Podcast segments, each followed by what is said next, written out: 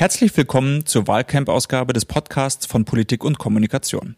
Im Wahlcamp begrüßen wir die kommenden Wochen spannende Menschen aus Politik, Journalismus, Agenturen und Verbänden, um über den laufenden Wahlkampf zu sprechen. Zur Unterstützung haben wir uns dafür die Agentur Fischer Appelt an Bord geholt.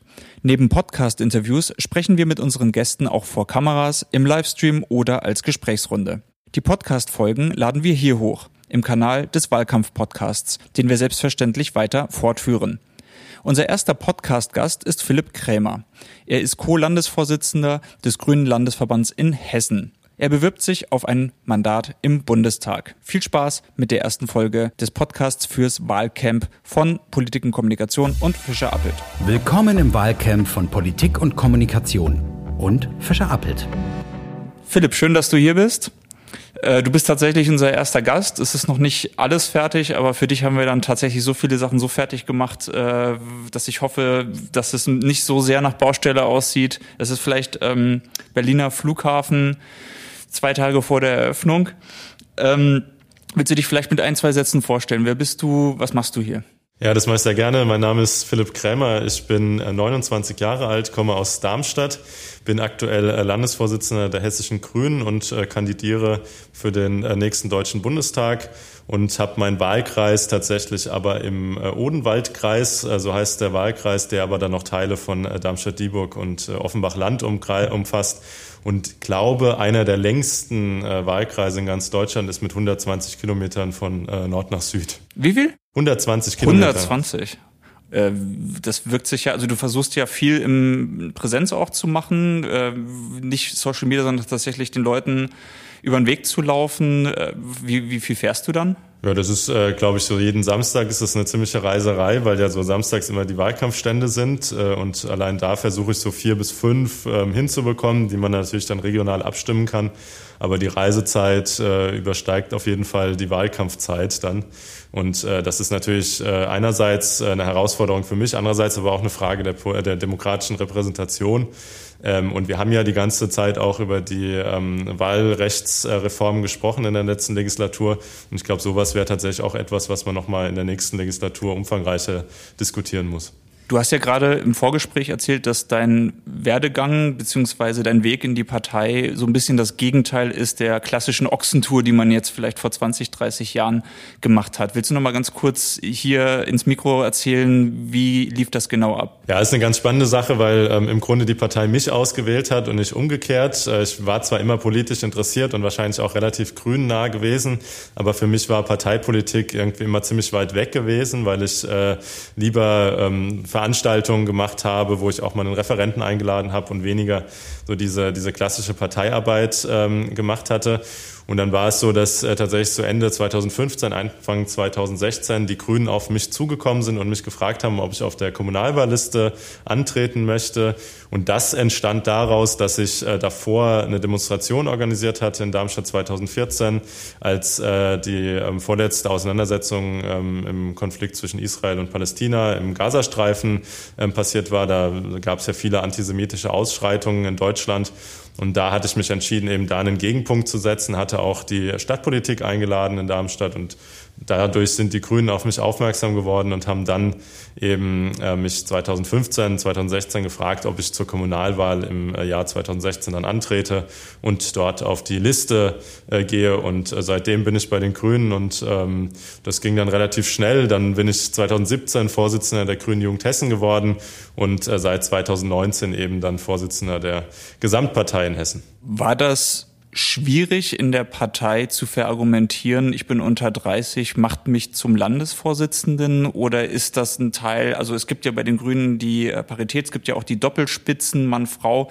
Ging das dann so in Richtung Alt-Jung oder was war da so ausschlaggebend, dass du da Erfolg hattest?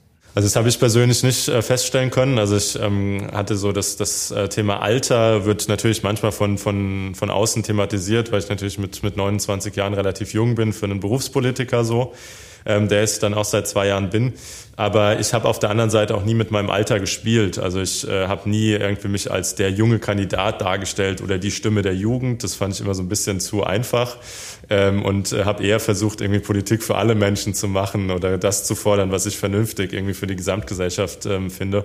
Und äh, dementsprechend war das äh, nie ein Thema gewesen und eher von außen äh, zum Thema gemacht worden.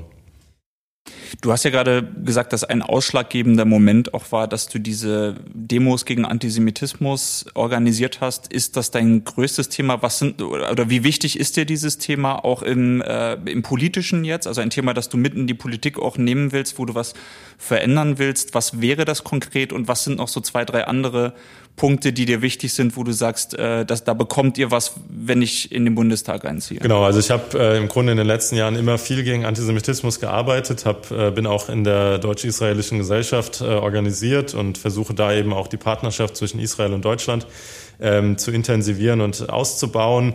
Habe dadurch auch einen ganz äh, sehr umfangreichen Zugang zu jüdischem Leben, würde mich da auch äh, im Bundestag für einsetzen, dass das sichtbarer wird. Also ich bin kein Freund davon, äh, grundsätzlich nur dieses Symptom Antisemitismus zu bekämpfen, sondern finde es äh, auf der anderen Seite wichtig, dass eben auch jüdisches Leben in Deutschland stattfinden kann und dass das eben auch ihren, ihren Platz bekommt. Und äh, da hatten wir ja auch viele Situationen, dass man, dass man mit der Kippa eher schwierig äh, auf die Straße gehen kann, dann dort angefeindet wird. Und das sind, glaube ich, solche Aspekte, wo wir als Gesamtgesellschaft dafür arbeiten müssen, dass das eben möglich ist und äh, dass das ein ganz normaler Teil auch unseres gesellschaftlichen Lebens wird. Ähm, das Ganze ähm, integriert sich äh, so im Bereich der Innenpolitik. Also ich würde mich schon auch als äh, Innenpolitiker sehen für den Bundestag und äh, würde ganz gerne in dem Bereich arbeiten. Ähm, habe mir immer so diese ganzen Extremismusformen angeguckt in der Vergangenheit, Rechtsextremismus, aber eben auch Islamismus, was ich ähm, sehr wichtig finde, das auch zu thematisieren und wo ich glaube, dass wir durchaus auch noch Expertise in der, in der Politik brauchen. Und dann habe ich noch so ein Thema, das hat sich kommunalpolitisch ergeben in den letzten Jahren, ist die Sportpolitik, äh, insbesondere eben der Breitensport, den ich sehr spannend finde. Da hat man zwar als, als Bundestag, sage ich, eher untergeordnete ähm, Kompetenzen, aber es ist trotzdem, glaube ich, ein Thema, was man, ähm, was man äh, nach vorne stellen kann, wo man auch wirklich viele wichtige Aspekte mit einbeziehen kann. Integration, Inklusion, soziales Miteinander. Und äh, das sind so ist so dass der Blumenstrauß, den ich anbiete und mit dem ich hoffe, dann in den nächsten vier Jahren auch ähm, vielleicht äh, eine, eine gute Wirkung zu haben. Lilien oder Eintracht? Äh, definitiv die Lilien. Wo sind die gerade? Ich weiß es nicht. Die sind in der zweiten Liga, aber es ist äh, tatsächlich nicht so gut gelaufen, weil wir äh, viele ähm, Corona-Fälle hatten und dadurch irgendwie die gesamte U19 jetzt in der ersten Mannschaft gespielt hat und sind leider jetzt gerade letzter. Aber ich bin optimistisch, dass das besser werden wird. Okay, dann hoffe ich, dass ich dir eine äh, gemeine SMS schreiben kann, wenn Schalke Darmstadt geschlagen hat. da bin ich leider. Ähm ja, da reden wir lieber nicht über Schalke. Das ähm, noch, ich habe noch gute Laune. Ähm, was hat sich jetzt für dich, seitdem du dich entschieden hast für den Bundestag, das war ja, glaube ich, im Dezember, als du verkündet hast, ich will in den Bundestag, was hat sich seitdem für dich verändert? Ach, für mich hat sich, ähm, sage ich mal, die, die Perspektive insbesondere dann auch mit der Wahl auf der Landesliste verändert, weil äh, im Grunde als Landesvorsitzender meine, läuft meine, meine Amtszeit jetzt im November aus. Äh, ich werde nochmal zur Wiederwahl antreten, aber das sind natürlich dann immer so auf zwei Jahre begrenzt. Und so hatte ich dann jetzt äh, die Perspektive, äh, vier Jahre möglicherweise eben äh, diese Politik machen zu können, auch im Kader regional in, in meinem Wahlkreis sich Gedanken zu machen, wie kann man das strukturell umsetzen, wie sieht's aus mit einem Wahlkreisbüro, wie sieht's aus mit Personal und dementsprechend hat sich da, glaube ich, so also ganz neue Bereiche einfach für mich ergeben.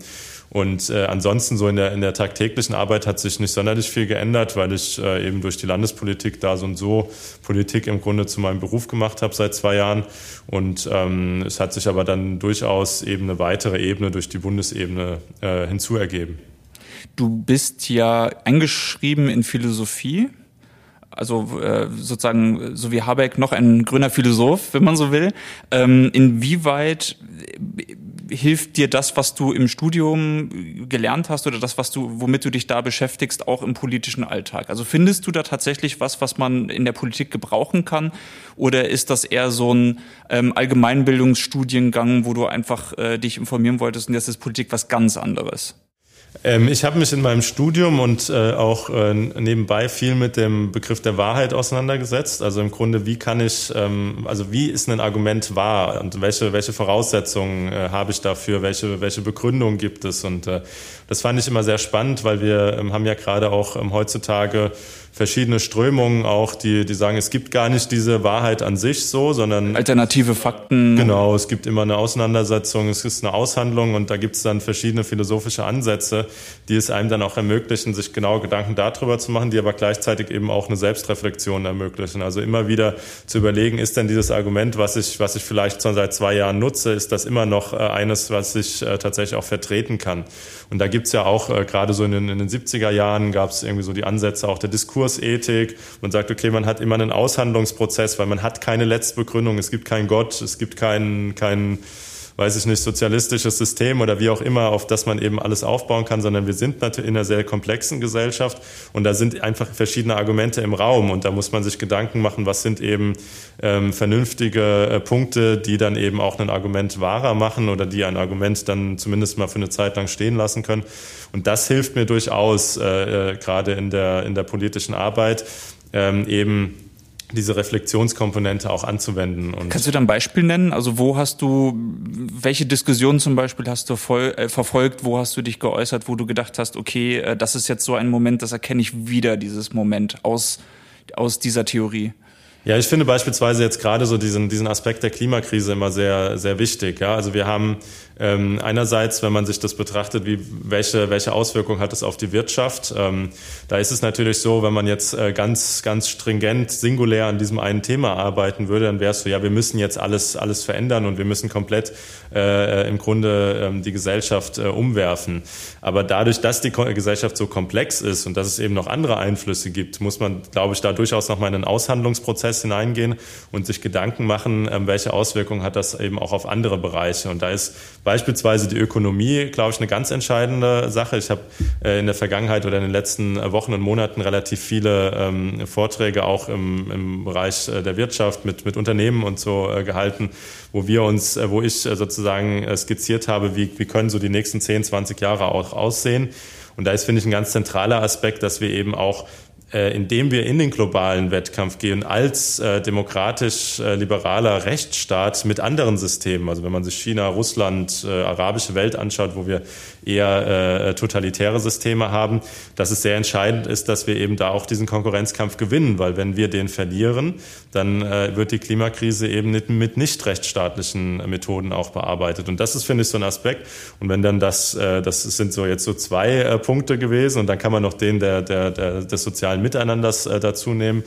Ähm, da fand ich jetzt auch, äh, sage ich mal, im letzten halben Jahr die Debatte, die wir über den Benzinpreis geführt haben, fand ich schon durchaus schwierig, weil man damit, glaube ich, den Leuten Angst macht. So und äh, das kann jetzt nicht unser Ansatz sein, dass wir eine, eine Umverteilung äh, im Grunde dann von von unten nach oben vornehmen, um die Klisa Klimakrise zu bekämpfen, sondern da muss schon auch der Ansatz sein, wie kann man die Menschen mitnehmen, wie kann man den Menschen die, die Angst nehmen, weil die Realität ist die, die klimatischen Verhältnisse werden sich verändern in den nächsten 10, 15 Jahren früh, also spätestens. Wir sehen ja jetzt schon die ersten Auswirkungen. Äh, und das muss man, glaube ich, dann aber so aushandeln, dass wir nach Möglichkeit alle Menschen dann halt eben ihren Anteil daran leisten und das eben nicht auf dem Rücken derer passiert, die halt so und so schon arm sind oder äh, an dem Rande der Gesellschaft stehen. Mhm. Jetzt ist ja der grüne Wahlkampf, also auch auf Bundesebene, stark gestartet, hat dann nachgelassen. Jetzt ist vielleicht so dieser eine Moment, wo man einen Schlussturbo zünden will, weil die, die, die anderen Debatten, die sind jetzt ausdebattiert. Jetzt ist, glaube ich, ein bisschen wieder Tabula Rasa, wo man vielleicht ein neues Thema setzen kann. Ähm, was ist denn deiner Meinung nach im bisherigen Wahlkampf vielleicht schiefgelaufen und was kann man ab jetzt besser machen, damit man die letzten, ich will nicht sagen, also die letzten Elektro-PS auf die Straße kriegt, um es äh, so ein bisschen grün spitz auszudrücken? Also ich glaube tatsächlich, dass das politisch an sich erstmal nicht viel schiefgelaufen ist. Ich glaube, wir haben ein sehr gutes Wahlprogramm, in dem eben auch die zentralen Fragestellungen der Gegenwart beantwortet werden, wo wir grundsätzlich auch Antworten liefern. Die Fehler waren ja, sagen wir mal, eher persönlicher Natur und waren vor allem handwerklich. Das war, ist sehr bedauerlich, weil man da, glaube ich, schon auch ein bisschen Vertrauen ähm, verspielt hat. Ist aber, glaube ich, jetzt erstmal etwas, was auch abgehandelt ist, wo jetzt ähm, äh, absolute Transparenz auch ähm, dasteht. Also das heißt, ich glaube, das sind so äh, Themen auch der Vergangenheit. Und jetzt muss es eben darum gehen, das Inhaltliche noch nach, nach vorne zu stellen, ein positives Bild der Zukunft auch zu liefern, ein positives Bild der Politik, weil ich glaube, da bieten wir Grüne auch äh, ganz gute Ansätze, dass wir einen anderen Politikstil auch ähm, voranbringen möchten. Und ähm, das sind, glaube ich, so Themen, wo wir jetzt in den letzten acht Wochen äh, nochmal alles äh, nach vorne bringen können. Da geht es um Ökologie, da geht es um äh, soziales Miteinander, da geht es um Europa. Also wie können wir im Grunde auch in einem größeren Maßstab äh, die Themen bearbeiten, die gerade zentral sind. Und da geht es dann am Ende auch um die Krisenbewältigung der Corona-Krise weil das ist natürlich etwas, äh, was äh, wir, ähm, was, was noch ganz große äh, Auswirkungen eben auch auf unsere Gesellschaft haben wird, wenn man sich allein mal ansieht, ansieht wie jetzt eben auch die, die Staatsverschuldung ähm, wieder auf einem relativ hohen Niveau ist. Und das muss natürlich dann in den nächsten Jahren auch wieder abgearbeitet werden. Da haben wir, glaube ich, eine ganz historische Aufgabe vor uns. Mhm. Wenn du im Wahlkreis unterwegs bist, ähm, was sind Themen, die Leute an dich herantragen, wo du das Gefühl hast, darüber sprechen wir als Grüne im Wahlkampf noch zu wenig? Genau, ich habe ja einen relativ, äh, sag ich mal, ländlich geprägten äh, Wahlkreis. Also das heißt, das ist ähm, etwas. Das genau, das ist der Odenwaldkreis, aber auch Darmstadt-Dieburg und, und Offenbach-Land sind, sind Teile äh, sehr ländlich geprägt.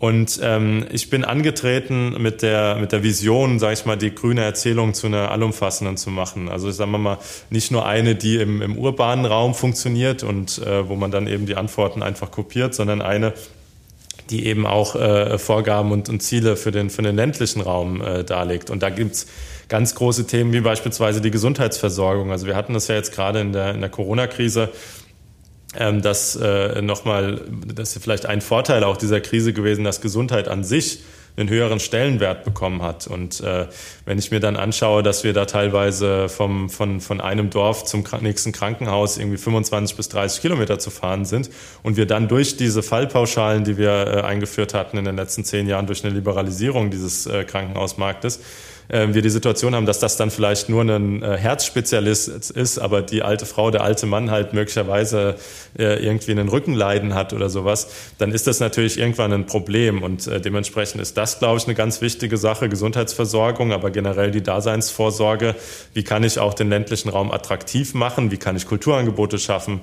Wie kann ich auch Einkaufsmöglichkeiten schaffen? Wie kann ich vielleicht wegkommen von dieser Situation? Wir haben da viele, viele Orte, ähm, da sterben die Ortszentren drin aus, weil irgendwie an jeden Ortseingang ein riesiges Gewerbegebiet gebaut wird, wo dann ein äh, zentraler Versorger steht. Und das äh, steigert nicht unbedingt die Attraktivität äh, dieser, dieser Orte. Und das sind, glaube ich, alles so, so Punkte, ähm, wo wir drüber nachdenken müssen, weil Fakt ist, wir brauchen den ländlichen Raum, um eben auch die Probleme des urbanen Raumes zu lösen. Ähm, wenn man sich anschaut, wie, wie hoch die Mieten sind beispielsweise, was eben auch mit so einer, mit so einer Verdichtung stattfindet, wie es klimatisch eben auch viel wärmer wärmer wird, beispielsweise in, in, in Großstädten. Und da ist, glaube ich, der ländliche Raum immer ein Ausgleich, der sehr wichtig ist. Hm. Du bist ja als Landesvorsitzender der Grünen in Hessen auch derjenige, der in permanenten Gesprächen mit dem Koalitionspartner ist, also mit der Union. Wie beurteilst du eure Zusammenarbeit und ist die Zusammenarbeit auch ein Modell für den Bund oder ist das vielleicht etwas, was in Hessen funktionieren kann, vielleicht auch mit den Leuten, die in Hessen unterwegs sind? Beim Bund käme es dann auf das Personal an. Also wie beurteilst du die Übertragbarkeit des Modells auch auf den Bund? Also ich sag mal so, wir, ähm, ich hatte mal als, als Spaß gesagt, ich kenne das gar nicht anders, weil ich sowohl in Darmstadt als auch äh, irgendwie in, in Hessen mit der CDU äh, zusammen regiere. Also wir haben in Darmstadt die Konstellation, dass wir der, der größere Partner sind und in Hessen sind wir eben der kleinere Partner. Und ähm, das, was tatsächlich äh, wirklich qualitativ äh, besonders ist an dieser Koalition oder an diesen Koalitionen auf, auf beiden Ebenen, ist, dass sie ähm, sehr seriös äh, passieren und dass wir die Probleme, die wir haben oder auch die, ähm, die Streitfragen, äh, die, die dann im Raum stehen, dass wir die eben äh, vertrauensvoll äh, auch gemeinsam besprechen können und das nicht in der Öffentlichkeit machen, sondern hinter geschlossenen Türen. Also eine, ein sehr seriöser äh, Stil von Politik Politik. Und ähm, das ist auf jeden Fall sehr, sehr hochwertig, glaube ich. Das ist ein hohes Gut auch in der heutigen Zeit, weil es eben auch Vertrauen bei den Bürgerinnen und Bürgern ähm, um Vertrauen wirbt. Ähm, Auf der anderen Seite, wie es natürlich jetzt, äh, ist es natürlich so, dass wir jetzt gerade in einem Wahlkampf eben, ähm, wir wollen äh, auch in das, in das äh, Kanzleramt äh, hinein. Also wir, wir kämpfen um Platz eins, ganz klar. Deswegen haben wir eine Kanzlerkandidatin. Und da gibt es natürlich auch Auseinandersetzungen mit der CDU. Und wenn man sich jetzt in den letzten Wochen das insbesondere anschaut, ist es natürlich eine Polarisierung zwischen der grünen Gesellschaftsentwicklung oder einem grünen ähm, Bild von Gesellschaft und auf der anderen Seite halt eher von einem, von einem CDU-Bild, äh, der Gesellschaft, wo nicht viel passieren soll, also wo im Grunde das, das meiste restauriert werden soll. Wir im Grunde äh, in, den, in, den, in den zentralen Fragestellungen auch gar keine Lösung haben. Aber ich habe jetzt beispielsweise von Armin Laschet jetzt auch noch keine Lösung der, der Klimakrise gesehen. Da steht auch nicht sonderlich viel im CDU-Wahlprogramm drin. Und das ist, glaube ich, schon so ein Aspekt, wo man sagen muss, ähm, das wird man beobachten müssen, wie jetzt die nächsten acht Wochen aussehen. Aber wir stehen da natürlich, ähm, sage ich mal, gesellschaftlich äh, stehen wir da an zwei verschiedenen äh, äh, Seiten oder auf zwei verschiedenen Seiten. Und ähm, da war immer eine große, große, große Qualität eben von schwarz-grün oder grün-schwarzen äh, Konstellation, dass äh, die da fähig waren, eben genau die, über diesen Aushandlungsprozess zwischen diesen beiden äh, Seiten eben auch nochmal was Produktives äh, zu gestalten und die Menschen mitzunehmen.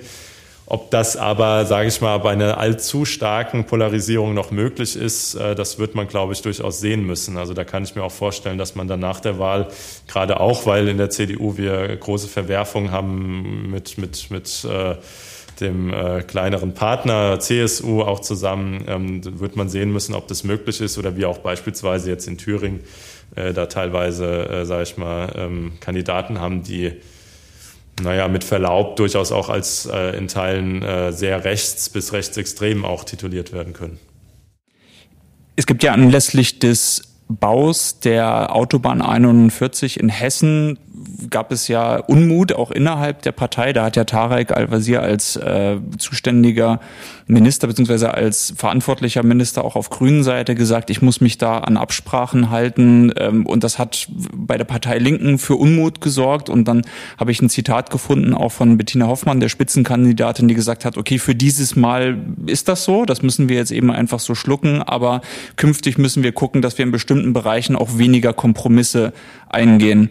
Wie wichtig ist es, diese Kompromissfähigkeit in bestimmten Bereichen? Und dann ist ja von der grünen Basis tatsächlich wirklich der Ruf da, es gibt bestimmte Bereiche, da ist ein Kompromiss eigentlich nicht möglich. Das können wir als Grüne in bestimmten Bereichen auch nicht machen. Wie würdest du das austarieren? Also wo würdest du sagen, okay, hier muss man vielleicht kompromissbereit sein, also auch aus demokratischen oder Demokratengründen, aber wo ähm, Beispiel Klimakrise, da tickt dann die Uhr, wo soll man, wo muss man dann vielleicht auch ein bisschen äh, versuchen, seine eigene Position durchzubringen gegen andere? Also ich bin als, als Parteivorsitzender in Regierungsverantwortung ist Kompromiss äh, für mich äh, sozusagen die tägliche Arbeit, weil das ist immer ein Aushandlungsprozess, sowohl mit der, mit der Parteibasis, mit den verschiedenen Strömungen, als auch mit dem Koalitionspartner, mit der eigenen Fraktion. Also da versuche ich immer eben eine, eine, eine Position zu finden, äh, bei der alle mitgehen können. Und das sorgt natürlich auch nicht immer für Freude auf allen Seiten.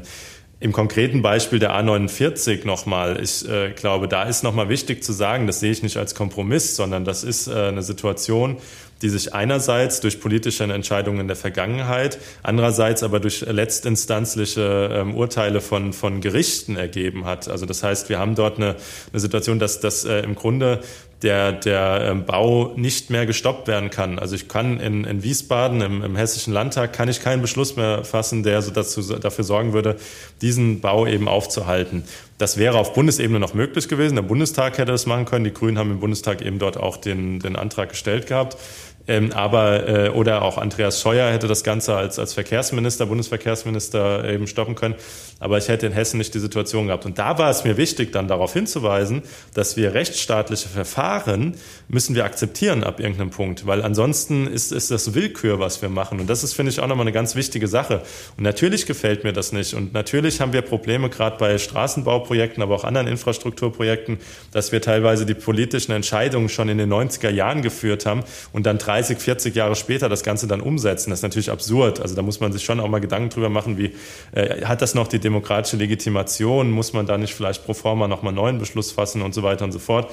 Aber das ist natürlich ist eine, ist, eine, ist eine ganz wichtige Sache meines Erachtens nach, weil wir würden uns das natürlich bei anderen Themen, wenn wir jetzt Beschlüsse treffen in der Regierung und die dann eben in, in fünf Jahren dann nicht mehr akzeptiert werden von dem neuen, von der neuen Regierung, weil wir dann in Opposition sind, äh, dann hat man, glaube ich, ein Problem im, im gesellschaftlichen System.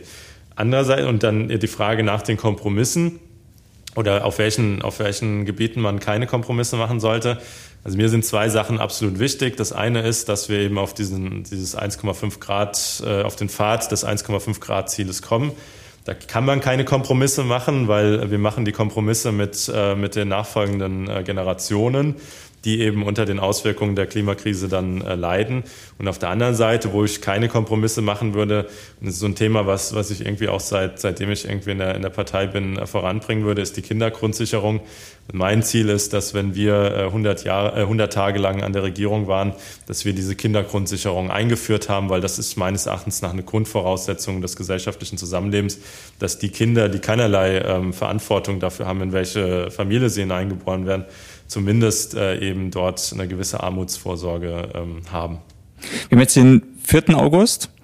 Wie sehen die nächsten Wochen jetzt für dich aus? Genau, die nächsten ähm, Wochen ist äh, einerseits äh, bin ich gerade in den letzten Zügen meiner Bachelorarbeit, die würde ich ganz gerne auch noch im August abschließen.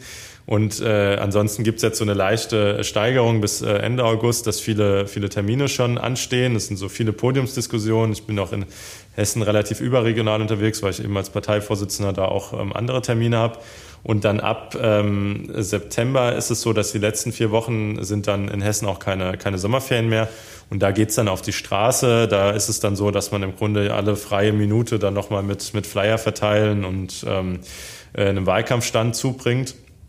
Und äh, so sieht das Ganze dann aus und dann äh, kämpfen wir vier Wochen auf, auf Volllast und äh, hoffen dann, dass wir am 26. September dann ein gutes Wahlergebnis haben.